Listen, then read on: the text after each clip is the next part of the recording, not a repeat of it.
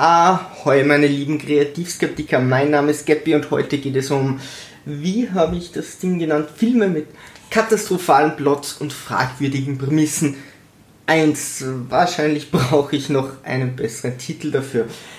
Es geht mir nicht um Filmprämissen wie Harry Potter, wie ich schon in einem Appetizer sage, dass der zaubern kann und oh mein Gott, da steckt ein Schauspieler dahinter und man kann gar nicht zaubern. Nee, äh, es geht mir um Filmprämissen oder Plots, wo man wirklich harte äh, Suspension of Disbelief hat, wo man sich wirklich fragt, äh, wollen die Leute mich verarschen oder wo zum Beispiel keiner nachgedacht hat, wie sich das Ganze eigentlich äh, auf den Film, auf den Plot auswirkt. Äh, Plotlöcher und zwar alles, was noch nicht sehr oft durch die Medien oder durch YouTube Top Tens die lustigsten oder komischsten, äh, seltsamsten Handlungen oder was auch immer gegangen ist. So das Paradebeispiel, das ist natürlich bekannt, wer Armageddon, wo sie davon ausgehen, ich muss immer lachen, dass, dass es einfach ist, Leute von Öl, also Ölbohrspezialisten zu lernen, NASA-Piloten zu werden, anstatt NASA-Piloten zu lernen, wie man ein verdammtes Loch in Meteor bohrt oder wie man Ölbohrer wird. Und ich dachte mir das da schon, damals schon, als ich den Film gesehen habe, aber die Leute um mir haben den so abgefeiert, dass man, dass ich da nichts mir sagen traute, aber es ist schon, es ist schon fragwürdig und selbst der Regisseur wurde darauf angesprochen. Es sind auch immer Dinge, die zumindest mir früher öfters aufgefallen sind, dass äh, eine Schießerei ist und irgendwann schafft es der Bösewicht, äh, den Guten vor die Flinte zu bekommen und genau dann hat er vergessen nachzuladen, äh, was immer ein billiger Spannungsaufbau ist. Wenn das am Anfang die Prämisse für den ganzen Film ist, wenn ich das weiß und wenn das nicht nur dazu dient, dass es äh, billig Spannung aufbaut und eine sehr einfache Lösung bietet, sondern vielleicht der Grund ist, warum dann dieser Film oder diese Geschichte entsteht, dann ist es okay. Ähm, ist aber oft nicht der Fall. Und ich fange mal mit etwas an, was ein bisschen aus dem Rahmen heraus ist, aber damit ihr ungefähr äh, ein Gefühl kriegt, ich habe einfach mal die ersten paar Filme genommen. Ich habe mir gerade Pacific Rim angesehen, noch nicht fertig, deswegen kommt er nicht vor, aber ich hatte echt, echt, echt harte Gefühle dem Autor oder Storyschreiber gegenüber. Ich hatte einen Hass, es ist Hass, denn das ist ja die reinste Verarsche und nicht von der Grundprämisse, okay, die, die schlucke ich irgendwo, aber es kommen so viele, es kommen Dialoge vor, wo du, oder, oder Monologe, wo du dir denkst, warum sagt ihr das? Das würde nie jemand in dieser Situation sagen, nur um dann irgendeinen billigen Joke zu bekommen oder irgendetwas von der Handlung zu zeigen. Aber wie dem auch sei, wir fangen an mit Die purpurnen Flüsse 2. Ich fand Die purpurnen Flüsse äh, 1 ganz nett, das soweit ich weiß, ein französischer Film ähm, mit doch zwei hochkarätigen äh, Schauspielern, unter anderem Jean Reno äh, ganz vorne dabei. Allerdings haben sie beim zweiten Teil ein bisschen so auf die Wichtigkeit der Protagonisten vergessen, denn der zweite Teil hat das Problem von Indiana Jones 1, den man auch in diese Kategorie von Armageddon geben kann. Dort ist das Problem, dass Indiana Jones einfach nichts an dieser Handlung ändert. Ja, also er, man könnte höchstens sagen, er, er rettet äh, die Frau, aber er bringt auch die Nazis vorher zu ihr. Ähm, hier ist es so in äh, Die Purpurnen Flüsse 2, und ich habe das in keiner Kritik gelesen, ähm, hier ist es so, dass ein Nazi-Offizier einen Mechanismus aktivieren will, der ein Buch offenbart. Ich glaube, das Buch des Johannes und da geht es um das Armageddon und er hat Soldaten, war früher ein deutscher Nazi, so klar deutscher Nazi-Soldat und hat in irgendeinem Bunker dann äh, diesen Mechanismus entdeckt, aber weil die Nazis verloren hatten, musste er fliehen und jetzt hat er Geld und äh, dann geht es noch um zwölf Apostel und weiß Gott was. Und jetzt kann er das endlich machen und die Hauptprotagonisten wollen ihn daran hindern. Übrigens, Spoilerwarnung für die meisten der Filme, die wir besprechen, denn darum geht's meistens. Sie haben den Plot und warum der dann doch nicht so toll ist. Und er hat diesen Mechanismus und sie wollen ihn davor abhalten und schaffen es nicht, werden gefangen genommen. Sie bekommen im letzten Moment die Information, hey, dieser Mechanismus funktioniert gar nicht, sondern der wird, äh, also es wird sowieso nichts passieren. Und laut ihm soll etwas ganz, ganz Schlimmes passieren, sie wollen ihn warnen, schaffen es nicht, er löst den Mechanismus aus, alle seine Leute sterben. Hätten sie den ganzen Film, und sie schaffen den ganzen Film nichts, außer dem Zuschauer die Story zu erzählen, aber das macht die Kamera auch. Sie müssten dafür nicht da sein. Sie erklären es höchstens oder fragen die Leute, die es erklären. Äh, sie verfolgen jemanden, sie erwischen nicht. Sie kriegen nichts gebacken. Sie müssten zwölf Apostel schützen, äh, die äh, sterben. Ich glaube, eine überlebt, aber auch nicht wegen ihnen. Und ganz zum Schluss wissen sie ein bisschen früher, dass der Mechanismus ohnehin nicht funktioniert. Hätten sie nichts getan, hätten die Nazis dennoch diesen Mechanismus aktiviert und wären alle dort gestorben und sie hätten nicht einmal fliehen müssen. Am Ende denkt man sich vollkommen umsonst diesen Film gesehen zu haben. Nummer 1. Nächstes. Boardet. Who are you? I was supposed to be executed two days ago. I was in combat. So was I. Black Ops. Yakuza. We need to work as a team. Does this look like a team-orientated group of individuals to you?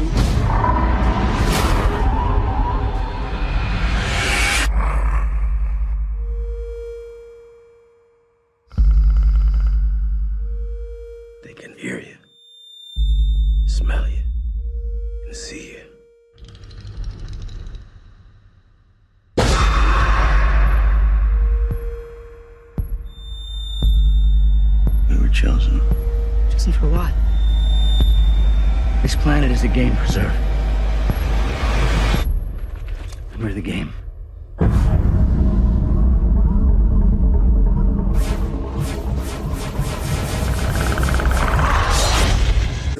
Predators, also nicht äh, Predator, nicht der erste mit Schwarzenegger, den finde ich super, sondern irgendwann kam äh, das äh, mit Lawrence Fishburne in der Zwischenrolle und mit Rodriguez, der auch irgendwie mitgemischt hat.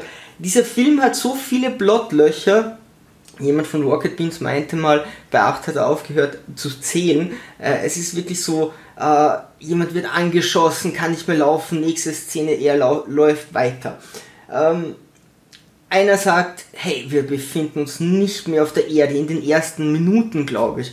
Und die anderen fragen so, warum? Ja, er hat in jedem Dschungel gekämpft und das hier ist kein Dschungel von der Erde. Also nirgends stehen drei Birken in dieser Konstellation. Ich habe schon alle Birken gesehen. Nicht, ey, ich bin Botaniker, das sind Pflanzen, die gibt es auf der Erde nicht oder so, sondern einfach die Anordnung der Bäume zeigt ihm, weil er kennt alle Anordnungen, dass er nicht auf der verdammten Erde ist und dann ist ständig Nacht, ja. Äh, nee, nee, äh, dann ist Tag. Es ist Tag, Tag, Tag. Und sie kommen irgendwann, sie kommen irgendwann an so einen Abgrund und sehen in den Himmel und äh, seit Riddick braucht es nicht zwei, sondern drei Sonnen. Sie haben drei Sonnen. Eine in der Mitte, eine links außen, eine rechts außen. Nächste Szene, Nacht. Und man sich denkt, ey, Kinder, das ist nur ein Show-Effekt. Ja, wie, wie unglaublich dämlich haltet ihr eure Zuschauer dass ihr solche äh, Story-Effekte einbaut und jeder sagt, wow, und dann einfach weitermacht, als wäre das nie gewesen. Aber darum soll es auch nicht gehen, sondern das Beste an dem Ganzen ist äh, Lawrence Fishburne itself. Und zwar ähm, ist Lawrence Fishburne schon länger dort einer, der einzige Überlebende.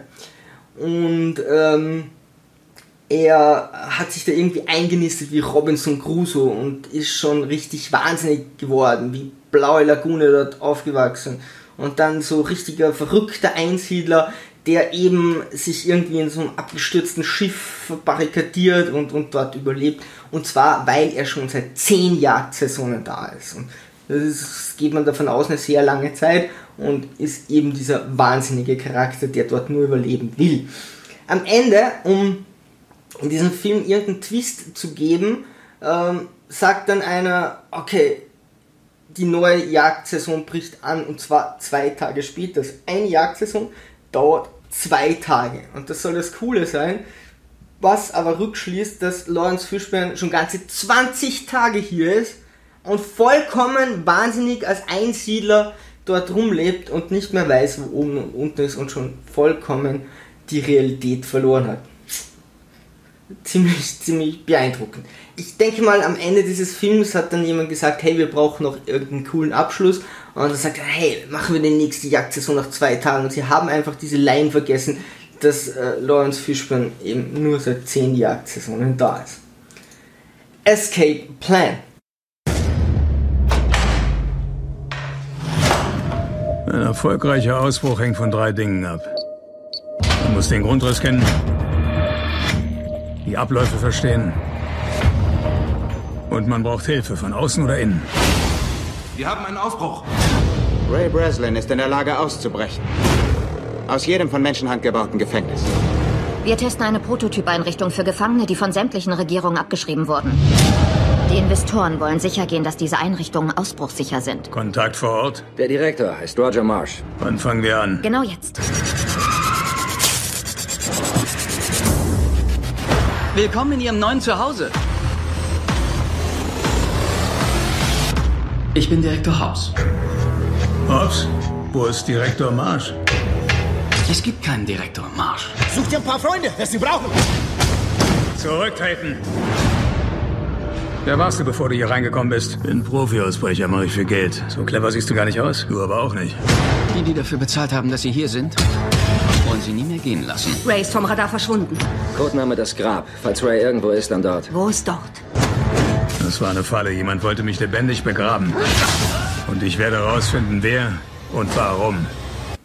Mit Schwarzenegger und Stallone. Okay, wenn Schwarzenegger und Stallone aufeinandertreffen, ist es natürlich irgendwie cool, wenn die miteinander etwas machen.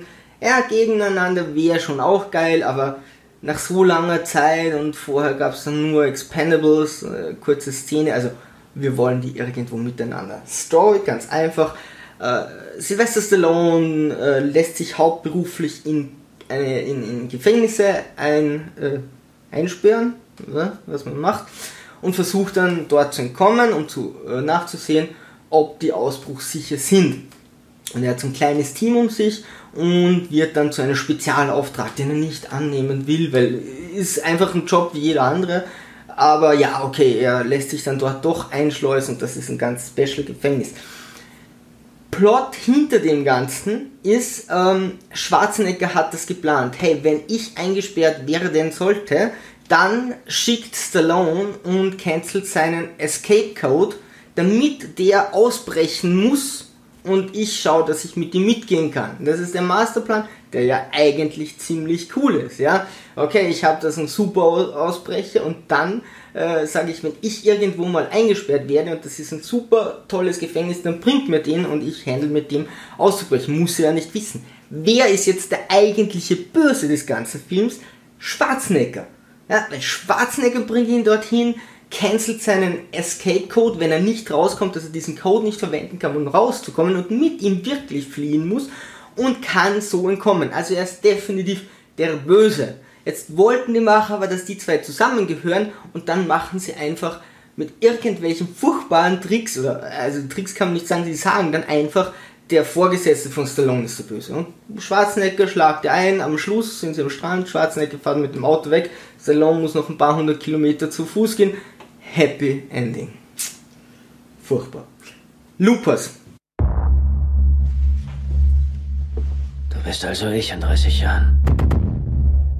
Es ist schwer, dir in die Augen zu sehen. Wirklich schräg. Dein Gesicht sieht verkehrt rum aus. Weißt du schon, was jetzt passiert? Hast du das alles schon getan? Als ich? Ich will nicht über Zeitreisen reden. Wir wissen beide, wie das laufen muss. Also tu einfach, was alte Männer so tun und stirb. Dann hol doch deine kleine Kanone zwischen den Beinen raus und tu's, Bürschchen.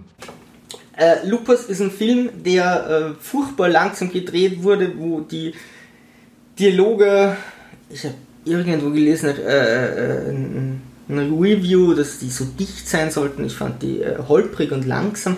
Wäre eine coole Prämisse, ja, theoretisch wäre es eine gute Prämisse, äh, mehr oder minder, aber er zieht sich furchtbar in die Länge. Also ich finde nicht, dass der Film gut gemacht ist. Vielleicht für Leute, die das einfach langsamer angehen.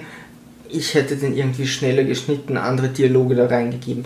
Ähm, Plot ist äh, ja nicht mal so einfach, aber doch kurz erzählt. In der Zukunft ist es nicht mehr möglich, Menschen zu ermorden, weil man es so genau herausfinden kann, wer das ist, durch die ganze Technik und so, dass äh, das unmöglich ist, jemanden zu töten und dann zu verschwinden, verschwinden zu lassen. Der Mörder würde auf jeden Fall gefunden werden. Also was machen sie? Sie äh, nehmen eine Zeitmaschine her und schicken die Leute, die sie ermorden wollen, in die Vergangenheit. Und in der Vergangenheit werden sie dann von Loopers getötet. Das heißt, man bekommt die Nachricht, okay, morgen am Berg XY erscheint dann der Typ. Der Looper geht hin, ladet seine Waffe durch, Typ erscheint, schießt ihn nieder, dort.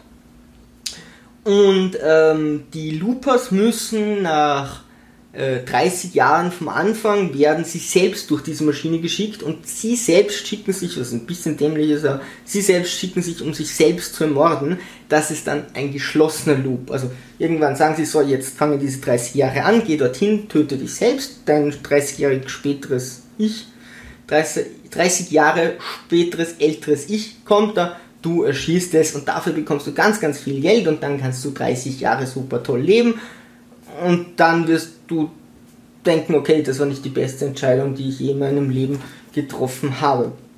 Ähm, auf, und das nennt man dann einen geschlossenen Loop. So, auf alle Fälle ist es so, der Regenmacher kommt in der Zukunft und der Regenmacher macht folgendes. Er verhindert das, dass die Leute in die Vergangenheit reisen können, also die Leute, die die, die, die, die Opfer oder die Zielobjekte in die Vergangenheit schicken können, damit die dort getötet werden. Also gehen die Loopers her und versuchen diesen Regenmacher, Winman, äh, Regenmacher, nee, wahrscheinlich nicht, ähm, zu töten oder das Ganze auszuspielen, auszuhebeln. Und da gibt es Zukunfts-, Gegenwart-Szenen. Äh, und man kommt dahinter, dass es ein Kind ist, wo der Hauptprotagonist eh schon an diesem Kind dran ist und dieses Kind erlebt etwas so Traumatisches, dass es dann später zu diesem Regenmacher wird und hat Psykräfte und was auch immer oder die entwickelt es dadurch viel stärker. Und was sie dann machen, er opfert sich selber, denn er merkt, wenn er sich selbst dafür opfern wird, dann hat das Kind eine schönere Kindheit und wird nicht zu dem Regenmacher. Nett wäre da nicht nur der Punkt, dass der verhindert, dass keine Menschen mehr getötet werden. Also okay, du opferst ein Kind und seine Psyche dafür, dass nie wieder jemand ermordet wird. Also es ist eigentlich fast das Beste jetzt rein kalkulatorisch. Noch dazu muss sich der Protagonist töten, um diesem Kind eine schöne Kindheit. Und also würde es keine andere Möglichkeit geben. Aber wie auch immer. Ähm, was sie da irgendwo vergessen haben, ist, dass dieses Kind Gutes tut in der Zukunft. Das hätte man so umschreiben müssen, dass es viel schlimmer ist, was das Kind macht. Und deswegen, dann geht die Rechnung auf, geht sie hier leider, leider nicht. Next. Äh, Mad Max, Fury Road, ein unglaublich gefeierter Film. Ich hab's nicht verstanden. In this wasteland, I am the one who runs from both the living and the dead. A man reduced to a single instinct. Ich versteh's, also ich habe ihn einmal gesehen. Ich versteh's wirklich nicht. Äh, wie der Film, was viele nicht wissen, ist, der Untertitel äh, hin und zurück die Reise eines äh, Taubstummen. Ähm, Max will mit seinen Leuten mehr oder minder also mit vollem Benzin im zweiten Teil, also mussten sie noch Benzin kaufen. Mit, also er will jedenfalls in das grüne Land.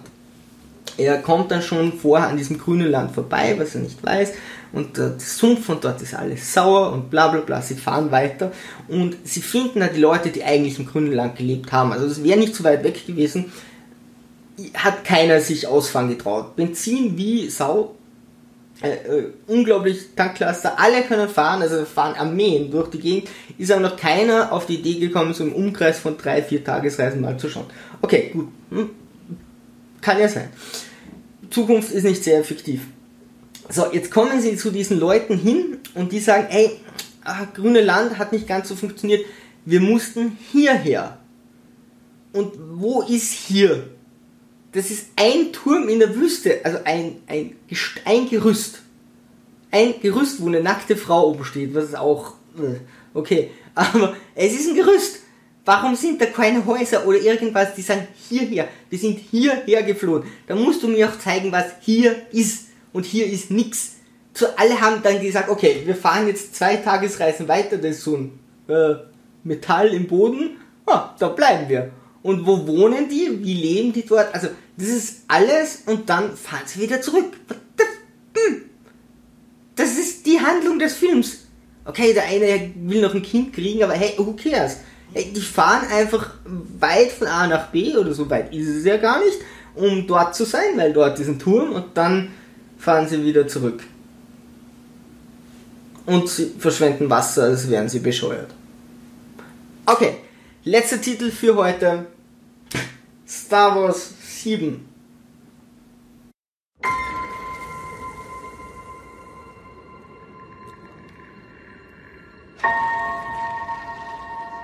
Who are you? I'm no one.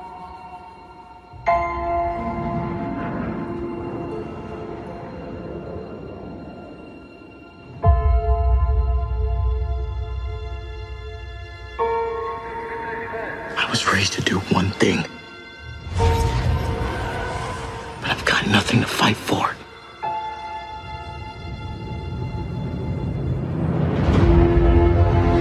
Nothing will stand in our way. I will finish what you started.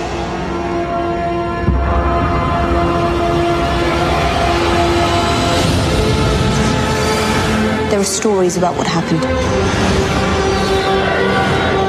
It's true. All of it.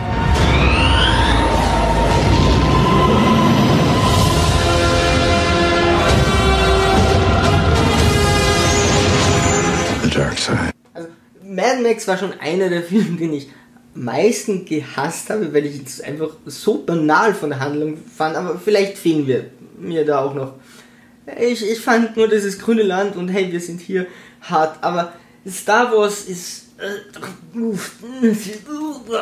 Also, ich kann es aber auch gleich erklären, warum denn offensichtlich haben sie am Set sehr, sehr viel geändert. Ich habe mit einem Freund darüber gesprochen, der meinte, alles die Macht. Ja, okay, dann kannst du alles erklären, dann brauchst du überhaupt keinen Film mehr schreiben, ja, oder irgendeinen roten Faden zu machen.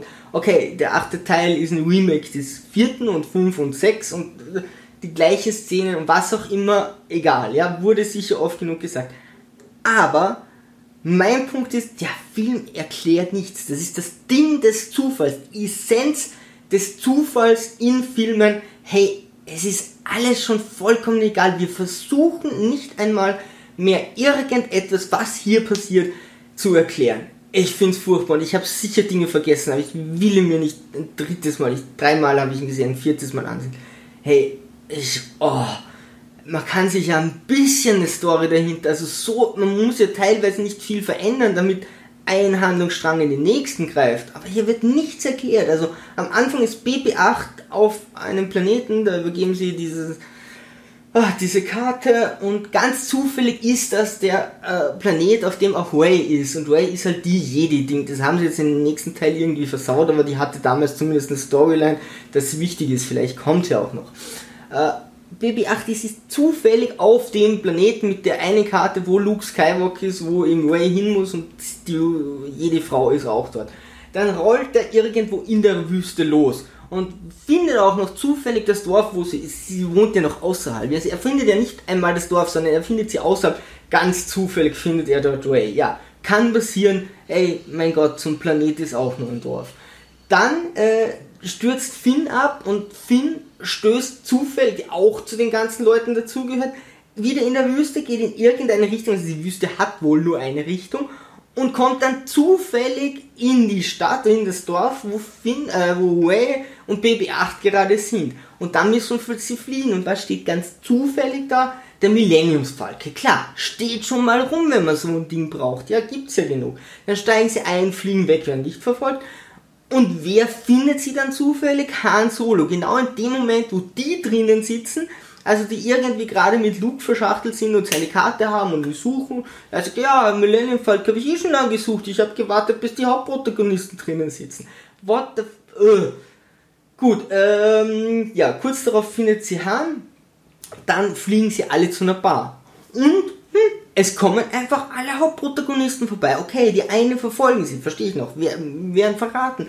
Aber sogar Leia und ist äh, C3PO kommen und der andere Hauptdarsteller, ja, ey, Alter, Bar, ja klar, Welt ist ein Dorf und man trifft sich in der Bar, alle kamen dort vorbei.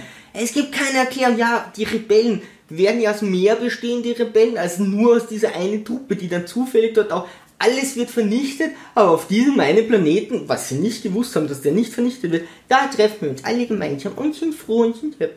Ugh, furchtbar. So, dann beim Angriff auf diesen Todesplaneten, ja, was macht äh, Kylo Ren? Ja, geht über eine Brücke. Ja klar, was, was mache ich, wenn es bei mir zu Hause brennt? Dann gehe ich über eine lange Brücke, weil die haben keine Aufzüge oder Autos dort. Und wer ist da zufällig? Ah, sein Vater, Han Solo. Äh, vorher sagen sie noch, nee, das ist kein, äh, kein Todesstern, das ist ein viel, viel größerer Todesplanet. Dort trifft man sich auch viel, viel einfacher. Vorher übrigens trifft Ray zufällig Han und die anderen Hauptprotagonisten. Sie schleicht in dieser Basis rum und verwendet nicht die Macht. Sie schleicht dort rum, um nicht gesehen zu werden. Die einzigen, die sie sehen, sind die anderen, die auf diesem viel größeren Todesplanet herumschleichen, damit man sie nicht sieht. Aber die zwei sehen sich, treffen sich und dann, oh, kommt noch der Sohn vorbei und alles happy peppy. Und ganz zum Schluss liegt Ray, äh, Finn da und Ray daneben und oh mein Gott, oh wie schlimm Gleiche Szene gab's im fünften Teil mit Luke. Was macht Luke? Schlauer Kerl, er benutzt seine Macht, um Hahn zu rufen. Was macht sie? Nix. Chewie findet ihn trotzdem. Also, hätte man nicht so aufwendig machen müssen, die Leute finden einen ohnehin.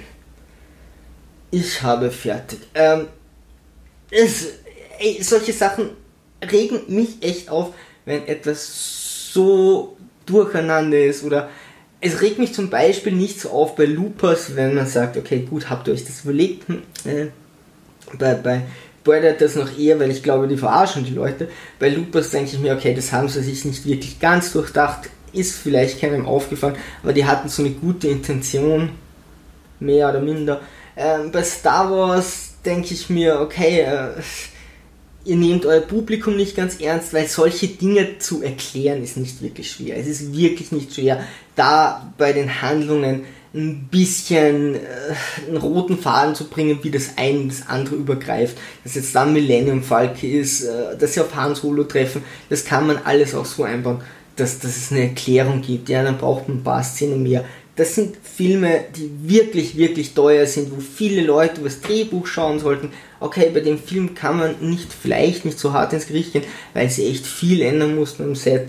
Ähm, das ist immer schwierig, ja, ich merke, wenn ich ein Buch schreibe oder Drehbuch, sobald ich irgendwas ändere, wie oft merkt man gar nicht, auf wie viel sich das auswirkt. Und dann hat man irgendeine Zeile vergessen. Und gerade wenn man das on the fly macht, es ist schon hart, wie viel bei, bei Star Wars äh, passiert ist bei Mad Max finde ich die Prämisse, dass sie dorthin fahren und zurück, dafür hätte man ihnen einfach mehr Hintergrund bieten können. Das macht äh, der dritte, zweite Teil von Mad Max meiner Meinung nach auch besser. Die Action ist super. Ich habe den Film gesehen und das erste, was ich mir gedacht habe, okay, für diese Bilder, äh, für diese Kameraeinstellungen muss der, muss der einen Oscar kriegen. Es, es ist gewaltig, ja, und, und von der Inszenierung und so passt das auch. Wenn ich sage, okay, was ist knapp, ich schütte das da runter für einen coolen Effekt ist halt Suspension of Disbelief, wenn man sagt, okay, Benzin ist knapp, Treibstoff und die fahren da rum und schießen das Feuer raus, nur wenn jemand mit der Gitarre spielt, weil das cool ist. Äh, ist Suspension of Disbelief. Aber einfach dorthin zu fahren, sagen, ey, wir sind da, weil da ist ein Mast und jetzt fahren wir wieder nach Hause und das grüne Land gibt's nicht, fand ich, fand ich einfach dünn. Auch purpurne Flüsse, wie leicht hätten die da Einfluss nehmen können. Und Escape Plan, okay, da hat Stallone einfach nicht weit genug gedacht. Wenn ihr äh, Filme habt, also mich würde natürlich interessieren, was ihr über die einzelnen Filme denkt, über die Punkte, die ich gesagt habe. Ansonsten kann man die Filme alle gerne mögen, ist alles okay. Ähm, ich fand nur diese Punkte wirklich herausragend. Ähm, ich werde weitermachen, denn mir fallen immer mehr Filme ein, wo es solche Diskrepanzen gibt. Pacific Rim wird sicher ein größerer Punkt werden. Ähm, aber wenn ihr Filme habt, wo ihr auch sowas wahrgenommen habt, die nicht schon tausendmal irgendwie besprochen wurden, gerne in die Kommentare, würde mich sehr freuen. Wenn ich es nicht kenne, schaue ich es mir an oder erwähne sie gerne. Und ja, ich denke, der eine oder andere wird so gar nicht meiner Meinung sein, ist auch vollkommen okay. Ich bin der Meinung, ähm, all diese Punkte, die ich hier angesprochen habe, könnten mit wenig Geld einfach von der Story her gelöst werden, indem man eine kleine Veränderung macht und, und, und das Publikum ein bisschen ernster nimmt, dass die auch mitdenken und sich erinnern können, was am Anfang passiert ist. Ja, meine Meinung, eure Meinung interessiert mich sehr. Ansonsten Segel immer straff halten, liebe Sturmtrotzer und auf zum Horizont.